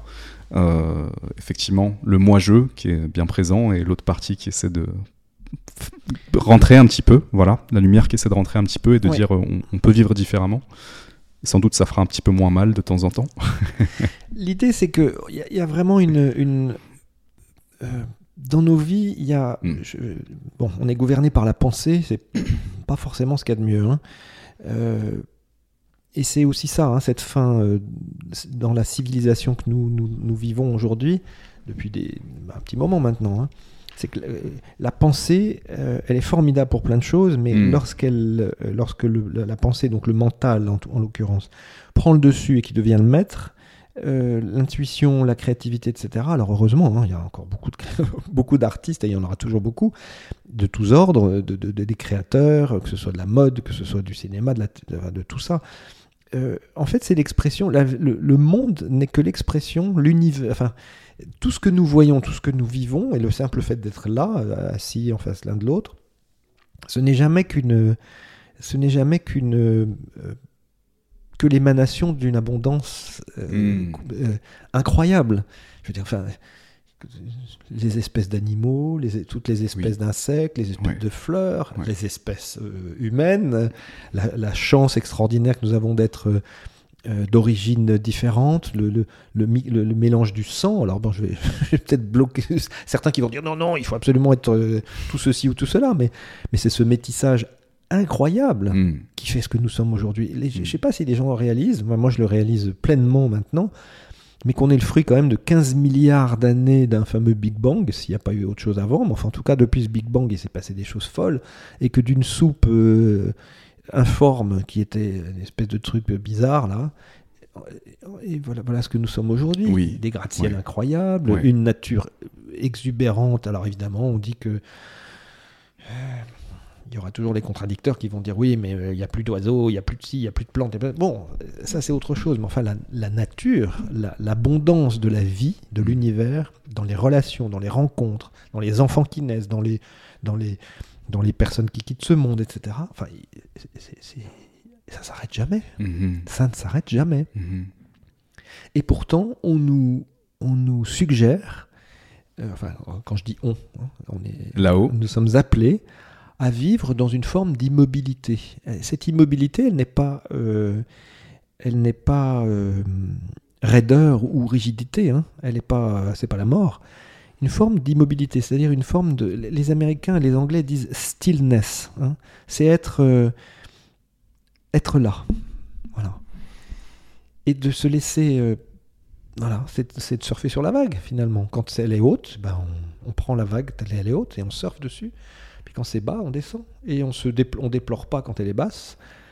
Et on ne se- s'excite pas comme des dingues quand elle est haute. On vit euh, une forme. Voilà, on est, c'est l'être. Mhm. D'ailleurs, c'est quand on lit la Bible et quand on euh, voit Moïse qui monte euh, dans la montagne et qui va voir euh, Dieu, on va dire, et que Dieu lui donne les tables de la loi, et, Moïse dit à, à Dieu, il dit mais comment on- je vais redescendre là les gugus, qu'est-ce que, qu'est-ce- que je leur dis? Alors avec sa grande voix et bien sûr sa longue barbe blanche, parce qu'on sait bien que Dieu, euh, hein, il est comme ça. en tout cas la voix ou la j'aime beaucoup parce qu'on parle beaucoup de- dans la Bible on parle de, de nu- nuée j'aime Mm. beaucoup cette image la nuée hein. Mm. c'est c'est pas un nuage c'est une nuée c'est comme un il y a une blancheur il y a quelque Mm. chose il y a, il y a le côté diaphane c'est mystérieux cette Mhm. nuée de la nuée vient une phrase je suis celui qui est Mhm. ah bon, alors donc je descends et je vais leur dire euh, comment il s'appelle le, le bonhomme là-haut? Je suis celui qui est. alors ça nous fait rigoler, mais euh, il y a beaucoup de gens qui ont oublié ça. Parce que je- le nom ou l'origine, c'est pas euh, j'ai été, j'ai fait. Non, je suis. Voilà. Et je suis, c'est. C'est l'éternité, c'est l'être, et c'est donc la présence. Et c'est dans cette présence que je reçois les messages Mhm. et les Mhm. guidances. Mhm. Donc c'est qu'il y a une forme de cohérence entre tout ça. Hmm. C'est quelque chose dont vous avez parlé plusieurs fois aujourd'hui, ce fameux euh, je suis, avec euh, en trame de fond cette idée euh, d'être là, stillness, l'instant présent. Cette idée que en fait tout est là dans cet instant présent et tout est juste dans cet, inten- dans cet instant présent, même si on n'en est pas forcément conscient. Je trouve que c'est une belle perspective que vous amenez, le fait de dire euh, soyez où vous êtes. Et soyez qui vous êtes aussi, puisque c'est. Mais le seul moyen d'être qui on est, hein, euh, on a parlé tout à l'heure du fait Oui. d'aller travailler sur les- la transgénéalogie, sur des histoires familiales, karmiques, etc. Mm. Ça reste encore une fois. euh, c'est important parce que ça fait partie de la vie de chacun. hein. C'est aussi comme ça qu'on se découvre. Je dirais plutôt qu'on se connaît, on se découvre. Mais si on est réduit qu'à ça, je veux dire, euh, il y a plein de gens qui vont vous répondre bah, Moi, je me tire une balle parce que c'est pas possible. Or, euh, il n'y a, qu'une partie de la, de la vérité là-dedans. Oui, Mhm. découvre qui tu es, connais-toi toi-même, mais le connais-toi toi-même, est-ce que c'est vraiment connais-toi par rapport à tes vies antérieures, ton histoire familiale, ton père, ta mère, etc. J'en suis pas sûr. La- le connais-toi toi-même, c'est connais-toi en tant qu'identité profonde. On pourrait dire de fils de la lumière. Euh, C'était d'ailleurs le nom d'une secte du temps des, des- des Hébreux, au temps de Jésus, hein, les Esséniens. On les appelait euh, les, les fils de la lumière. Bon, on a beaucoup, euh, à mon avis, beaucoup euh, fantasmé sur l'histoire des Esséniens. C'était, j'ai lu un livre il y a pas très longtemps.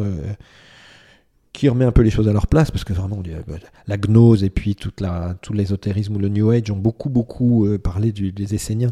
Je suis pas sûr que ce de soit. manière galvaudée. Oui, très, un peu galvaudé, je trouve. Mais en même temps, ça reste passionnant, hein, parce qu'on a trouvé dans la grotte, notamment de Qumran, à la, en mer Morte, enfin en Israël, euh, à l'époque, c'était pas encore l'État d'Israël, d'ailleurs, c'était Mm. juste avant. On a découvert des, des écrits fabuleux des, du, du Premier Testament, enfin de la, de la Bible et tout ça. C'est super, c'est passionnant. Mhm. Mais bon, là, je vais un petit- je, je m'égare un petit peu. Cette idée que je suis, euh, c'est pas moi qui l'invente. hein. D'abord, Mm. il y a- il y, a plein d'auteurs qui l'ont écrit avant, et, et avant tout, ça a été noté dans la Bible, et on le retrouve dans le soufisme, dans, le, dans, dans, dans, dans toutes les religions, les, les spiritualités, quelles qu'elles soient. Il y a cette présence-là. Sous, sous un. ça- encore une fois, c'est l'abondance de la vie. hein. C'est extraordinaire que nous Mm. ayons toutes ces, tout cela à disposition, qu'il y ait eu des grands inspirés, que ce soit Mahomet, euh, que ce soit le- euh, Moïse, euh, Jésus, euh, Bouddha, etc. Enfin, il y, y a eu au départ, après la façon dont ça a été détourné, c'est encore autre chose. On imagine toujours que le bouddhisme, c'est le truc parfait, neutre et qui plaît à tout le monde. Mais enfin, est-ce qu'on est sûr que tous les petits moines bouddhistes sont heureux ou qui Mm. sont vraiment dans la, dans la, dans la présence? J'en doute, hein, parce Mhm. que sinon ça se saurait. Mais Mhm. c'est valable pour tout. hein. Oui. Il, y a, il y a la liberté de chacun, bien sûr. Mais ce qui me paraît premier, hein, avant de faire, c'est l'être. C'est pour ça que je suis est important. C'est d'une façon générale, tout ce que je vais dire avec je suis, c'est- comment je vais me- me déterminer. Et très souvent dans, mes, dans mon travail d'accompagnant, une fois qu'on a, on a eu l'occasion de passer des messages et toujours en contact avec les guides, avec les guides et parfois d'ailleurs avec les petites âmes des personnes qui viennent me voir. hein. Ah, ah, ah. Euh, donc, euh, vous venez me voir, bah, il y a peut-être votre père, votre grand-père, votre grand-mère Mhm. qui viennent là et qui participent des messages que je transmets. Donc, mais il y a une trame globale hein, que j'ai re- que j'ai repérée dans mon travail depuis, depuis maintenant euh, 20 ans, quand même, Mhm. hein, plus de 20 ans. C'est cette, cette trame de présence, hein, de stillness, donc d'être, qui est constante.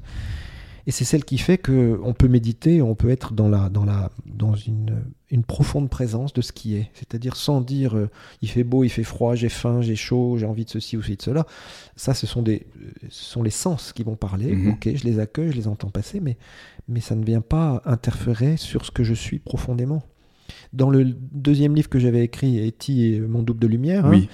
par- on parle d'Eti- je parlais d'Eti Ilsoum, qui était cette jeune femme juive euh, déportée euh, en 44 Mhm. c'est- Elle, elle était dans un camp en Hollande et c'est une femme qui a découvert, qui a été, euh, elle a une fulgurance de foi. Enfin, c'est un truc qui arrive, je sais pas comment, mais c'est dingue au milieu de l'horreur la plus parfaite, quoi. Je veux Mhm. dire, hein. il faut imaginer euh, l'état dans lequel vivaient euh, dans les camps avant même d'être déportés à Mhm. Auschwitz. hein. donc, on imagine même, c'était déjà quelque chose de. de- elle en parle, hein, elle le décrit, c'est difficilement supportable dans certains moments. J'ai lu son livre, il m'était tombé par hasard de- dans, les, dans les mains. Et euh, elle, enfin, à travers toute cette horreur, c'est une lumière, cette femme.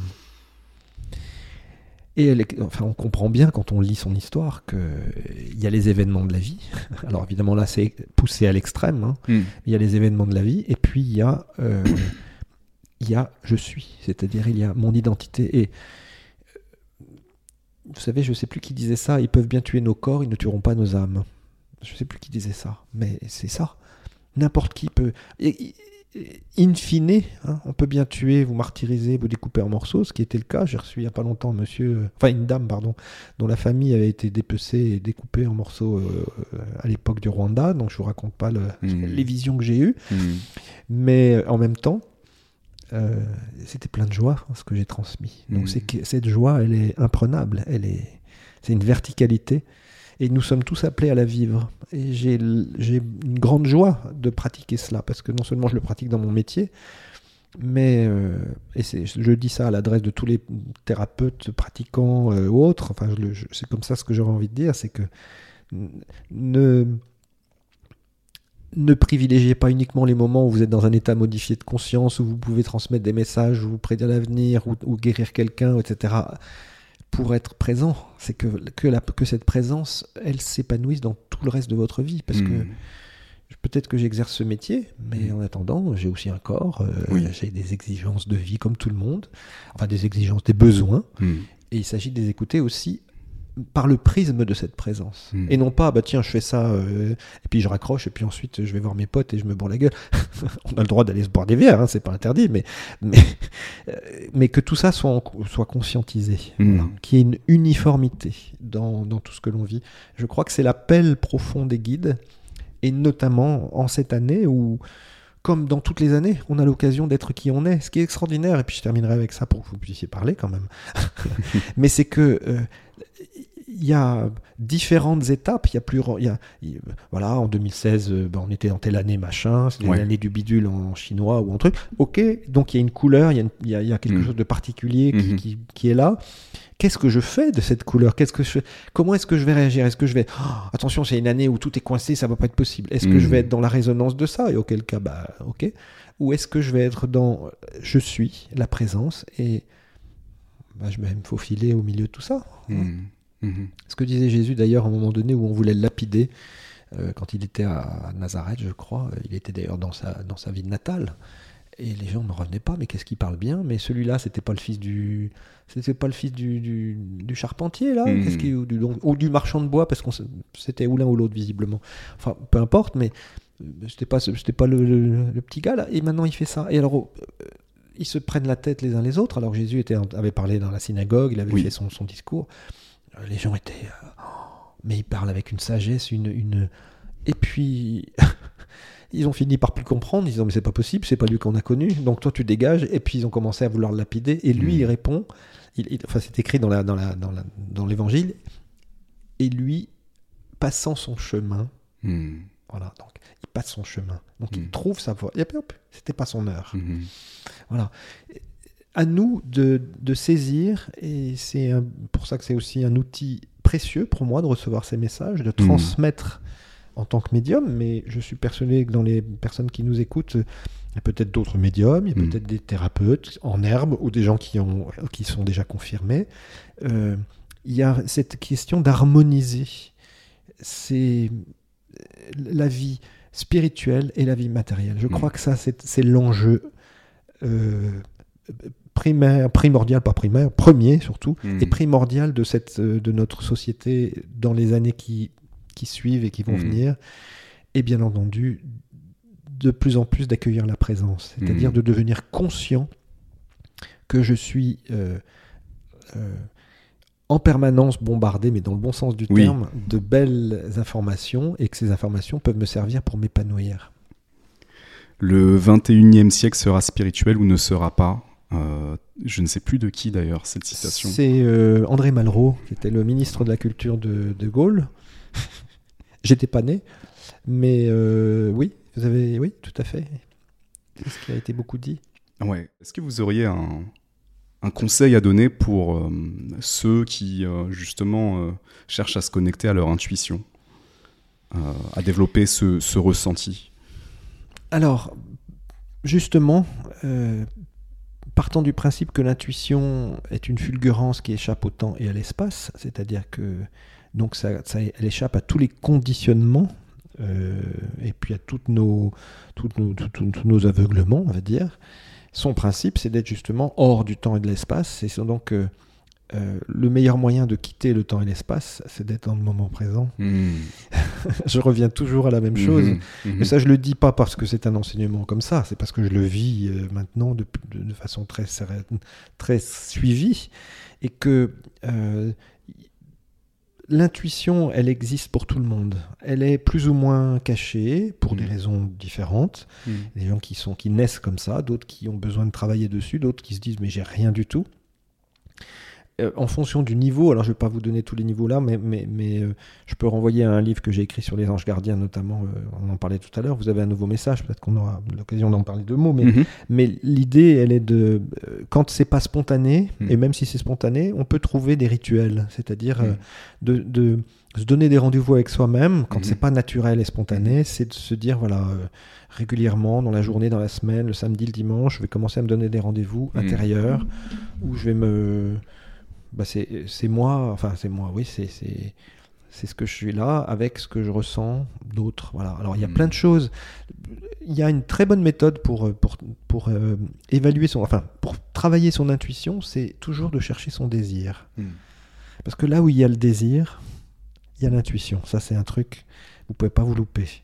Alors attention, quand je parle de désir, c'est pas d'envie ou de, de petits plaisirs comme ça. hein. J'ai- quelque chose de J'ai profond. envie d'une glace et, et Ouais. j'ai- et j'ai besoin d'aller d'aller au soleil pour parce qu'il fait froid. Euh, Certes, ça peut être un désir au fond, Ouais, hein, un ouais. désir de bien-être, mais le désir global, hein, c'est-à-dire le désir de vie.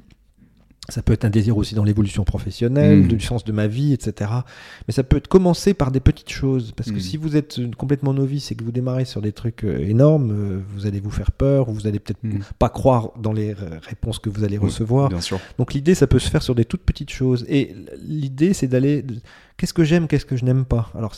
Il y a. il y a, euh, moi, j'ai. Bon, la couleur, euh, la couleur le dit d'ailleurs aussi. Le, le- la pièce, le Ah ah. bleu, euh, c'est une couleur que j'aime beaucoup, par exemple, euh, qui représente beaucoup de choses. Le bleu de ma chaîne, euh, Bruno Nouveau Message, Mhm. c'est bleu, etc. Donc, euh, si vous allez le plus proche de, le, plus près de votre désir, hein, désir profond, des Mhm. choses qui vous habitent. Mhm. On peut prendre un- des, des exemples tout bêtes, mais, mais ça peut être même le désir de changer de métier, par exemple. J'ai envie, de- je sens que je suis pas bien là où je travaille, par Mhm. exemple. Je suis pas bien dans cette dimension. Bon, alors je vais peut-être pas tout prendre à bras le corps comme ça, si j'ai pas beaucoup d'intuition, mais développer ce désir. C'est-à-dire que plus vous allez aller dans ce désir de vie, c'est-à-dire qu'est-ce qui me correspond vraiment? Mhm. Alors déjà, parfois, il y a des gens qui disent, j'en sais rien. Eh bien, interrogez-vous sur des choses du quotidien. Est-ce que j'aime le rouge? Est-ce que j'aime le bleu? Faites petite, un, petit, un petit inventaire de ce qui est euh, utile pour vous. Euh, Est-ce que j'aime plutôt manger salé, sucré? Est-ce que je suis plutôt européen? Est-ce que je suis plutôt euh, méditerranéen, etc. Voyez quelles sont vos prédispositions? On est Mhm. tous nés avec un goût sucré ou salé, par exemple. Moi, Ah. j'adorais le sucre quand j'étais gosse. Euh, Il faut que d'ailleurs, je, me- je m'en suis, il faut que je m'en calme toujours. Mais Bienvenue voilà, au club. le sucre, bon voilà, eh ben, très bien. Alors pourquoi et quel type de sucre? Et pour Oui, voilà. ouais. Et ne vous demandez pas pourquoi le, c'est plutôt du chocolat noir, du chocolat blanc ou du chocolat machin. Dites juste, vous, vous faites une petite liste et entretenez ce côté qui fait plaisir. C'est-à-dire que si c'est, alors je vous dis pas de vous gaver de chocolat, hein, Mhm. mais, mais c'est valable pour tout, l'exemple du chocolat, c'est valable pour d'autres choses. C'est-à-dire que vous, vous aiguisez votre désir. hein. Mm. alors, Mhm. et pour connaître votre désir, je crois, hein, c'est de connaître euh, ben, ce qu'on aime spontanément. Voilà. Encore une fois, on est né avec chacun quelque chose de particulier. Les gens qui aiment... euh, Il y, a- il y a des... qui- des gens qui naissent, il y a des enfants qui naissent, ils ont la mode dans la peau, quoi. Ils savent s'habiller, ils Oui. savent se coiffer, euh, et puis d'autres, on les voit, ils sont hirsutes, ils en ont rien à faire. D'autres qui sont euh, fous de, de tatouages. Il y a, ça- cherchons non pas qu'est-ce que ça veut dire. Oui, on peut dire parce que mon père, parce que mon grand-père, Mm. mais n'allons pas trop loin là. Mhm. Juste dans l'intuition. Et puis vous faites un petit, voilà, vous faites un, un petit inventaire exhaustif de, de ce que vous aimez bien. Commencez par là. Et puis le deuxième étage, ça va être de reconnaître dans votre vie de tous les jours qu'est-ce que vous reconnaissez. De toute façon, vous le faites déjà. Mhm. Vous allez dans une boutique parce que ça vous attire et que votre œil, enfin, il y a quelque chose dans votre œil qui correspond à ce que vous avez en vous. Sinon, vous n'allez pas euh, acheter une espèce de, pantalon évasé alors que vous adorez ce qui est skinny, par exemple. J'en sais rien, par exemple. Bon.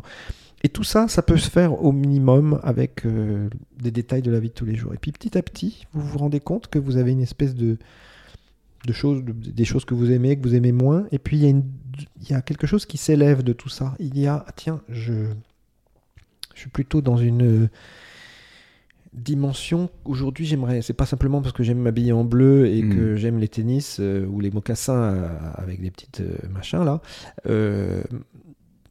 Mais peut-être aussi parce que j'aime tel style. Tiens, mais j'aimerais, j'aimerais bien pouvoir travailler dans un truc où je Mm. peux manifester, voilà, etc. Mm. Et là, vous êtes en train d'éveiller votre désir. Vous voyez, du, du basique et votre désir, à un moment donné, il va coller avec une intuition.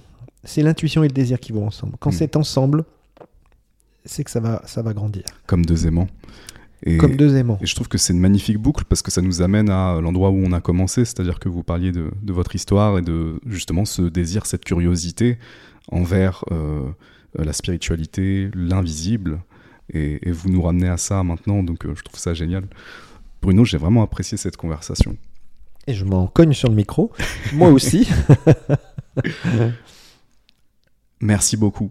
Euh, vraiment, c'était génial, fascinant, extrêmement riche. Il y a beaucoup de choses très pratiques, euh, simples même, du quotidien, qu'on peut tous appliquer, en tout cas que moi je vais m'efforcer de, d'appliquer. Il y a, y a eu des... ce que je considère être ouais, vraiment des trucs cool. Donc j'ai vraiment apprécié ça. Est-ce qu'il y a un dernier mot que vous souhaiteriez ajouter pour tous ceux qui nous écoutent? Alors déjà merci de m'avoir invité et de, de, de, ce retour de votre part, ça me touche. Euh, j'ai oui, je voudrais parler d'un paradoxe en deux mots. Hmm. C'est un vrai paradoxe de vie. Hein. Il y en a beaucoup. Un jour, je pense que je vais, je vais les noter, ces paradoxes, et je vais écrire des choses dessus. Parce que c'est le fameux paradoxe d'être un être, d'être des êtres spirituels, enfin matériels, et de vivre une expérience spirituelle, ou l'inverse, hein, ce que je disais tout à l'heure. Mais il y a un autre, il y a, un peu issu de ce même paradoxe, hmm. c'est euh, d'être à la fois euh, limité et à la fois illimité. C'est-à-dire limité par notre... Euh, alors, je parle même pas des pensées limitantes, hein, hmm. mais nous sommes limités dans une certaine mesure par notre incarnation. Hmm. Jusqu'à preuve du contraire, sauf certains euh, illuminés dans le bon sens du terme qui s'élèvent, euh, voilà, on n'a pas encore la, capacité naturelle de s'élever, ne serait-ce que par la gravitation. C'est un peu difficile. Donc il y a vraiment, euh, il y a, un principe de réalité quand même, hein, même si on repousse les limites technologiques. Aujourd'hui, on fait un Paris-Strasbourg en, deux heures, alors qu'avant, il fallait, euh, il fallait prendre la trottinette. Euh, donc, il y a des progressions hein, mm. qui font que, mais dans une certaine mesure, ces limites, elles, sont, elles se repoussent. Mm. Mais globalement, dans le temps d'une vie, c'est-à-dire, je euh, je sais pas, même 80 ans dans ou 100 ans dans le meilleur des cas, on voit passer beaucoup de choses, mais c'est sur plusieurs générations. Donc, il y a, il y a à la fois le, le l'impermanence des choses, c'est-à-dire que tout évolue, tout bouge en mhm. permanence. Mhm. Et il y a, donc c'est ce paradoxe, c'est-à-dire que ça bouge toujours, et en même temps il y a cette, ce, fameux stillness, c'est-à-dire cette fameuse, mhm. euh, ce que je, on pourrait appeler immobilité en français, mais qui est l'être. C'est-à-dire il y a constamment, et ça c'est le symbole de la croix d'ailleurs, hein, il, y a le symbole, il y a toujours l'infini, ce qui nous relie à beaucoup plus grand que nous, l'infini, et puis il y a la dimension euh, terrestre, qui nous limite forcément hein, du fait de, de, notre corps. On n'est pas une âme libre comme ça, on, se, hmm. on est incarné et en plus on a nos entraves, euh, parfois des entraves physiques de handicap, mais hmm. on a hmm. parfois des entraves de pensée, ce sont celles-ci qui sont les plus importantes. Euh, je termine juste avec ça, c'est qu'il y avait un grand, grand, grand, grand scientifique euh, anglais, dont je me souviens plus le nom, mais tout le monde va se voir tout le monde va retrouver euh, ça. Euh, ah, je cherche son nom, mais il est sur le bout de la langue. C'était un grand, grand, immense scientifique euh, qui était en chaise, en chaise, en fauteuil roulant. Hawking. Hawkins, oui, Hopkins. Qui, je sais plus, c'est Stephen, je crois que c'est Stephen, Hawking. Stephen Hawking. Mm. Et qui était quand même une grande partie de sa vie ou de sa courte vie, enfin pas courte vie d'ailleurs. Hein. Hmm. tous les médecins lui avaient prédit qu'il allait mourir très jeune. Oui. voilà, il a quand même. et il en a profité quand même pour pondre quelques théories qui sont encore euh, intéressantes. Donc, euh, on voit bien qu'il y a la limitation du corps. Là, hmm. Elle est extrême, celle-ci, hmm. bien sûr. Il était prisonnier de son corps. Hein. On va pas souhaiter ça pour les gens, mais, mais comment, et je ne sais pas s'il était euh, particulièrement ouvert ou open au niveau spirituel, mais enfin, en, tout cas, il a dépassé sa condition. Hein. donc, il a mm. dépassé des limites acceptables pour tout être humain. Donc, on se rend bien compte qu'il y a ces limitations physiques, mais il y a aussi une pensée limitante. Et ce qui nous est demandé, évidemment, c'est pas de nous échapper de nos handicaps euh, physiques, parce qu'on aimerait bien avoir un miracle pour ceux qui sont handicapés. Hein. mais il y a surtout le fait d'accepter ce que l'on vit et de ce que l'on est tel que l'on est. Ça n'empêche pas qu'il y ait des changements et des miracles hein, dans la mm. vie. Tout est tout possible et ouvert. Mm. Donc, cette, cette, dimension de tout est infini et en même temps tout est limité, c'est ce mm. grand paradoxe. Mm-hmm. Et c'est euh, d'abord en nous, euh, on ne nous demande pas d'être des saints euh, au sens chrétien du terme, c'est-à-dire d'être parfait, enfin il faudrait être parfait, etc. La sainteté, c'est pas ça, c'est un chemin, la sainteté. C'est un chemin de, de, non seulement de réalisation, mais d'être soi. Voilà. Donc ce grand paradoxe d'être limité, mais d'être à la fois illimité, c'est ce qui fait l'être humain. Être humain. Hmm. Pour les euh, personnes qui ont apprécié cette conversation et qui souhaiteraient peut-être euh, découvrir votre travail, euh, on peut aussi parler de votre dernier livre, où est-ce qu'on peut vous trouver? Alors, le plus simple, euh, on a, enfin je dis on parce qu'il y a une petite équipe qui s'occupe de ça, euh, créer un site qui s'appelle universbruno.com. Alors c'est pas univers de Bruno, mais c'est universbruno.com sur lequel vous avez tout, toute l'actualité, bouquins, l'oracle, les tournées, parce que je suis quasiment euh, six mois par an en tournée maintenant.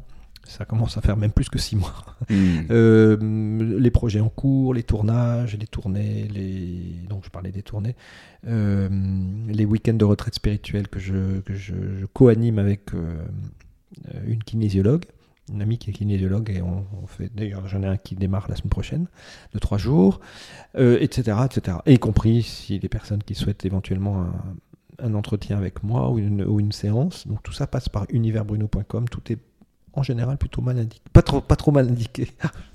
plutôt même très bien indiqué, je trouve. J'en suis pas l'auteur hein, de ce site, c'est moi, mais euh, j'ai pas le talent, euh, j'ai pas ces talents-là. en tout cas, je les ai pas développés. Universbruno.com, en tout cas, ça va apparaître à l'écran pour ceux qui sont sur, euh, Oui. pour ceux qui sont sur YouTube. Merci encore Bruno, euh, vraiment pour euh, ce moment de partage. J'ai j'ai vraiment apprécié. Avec plaisir, partagé. Et à très bientôt.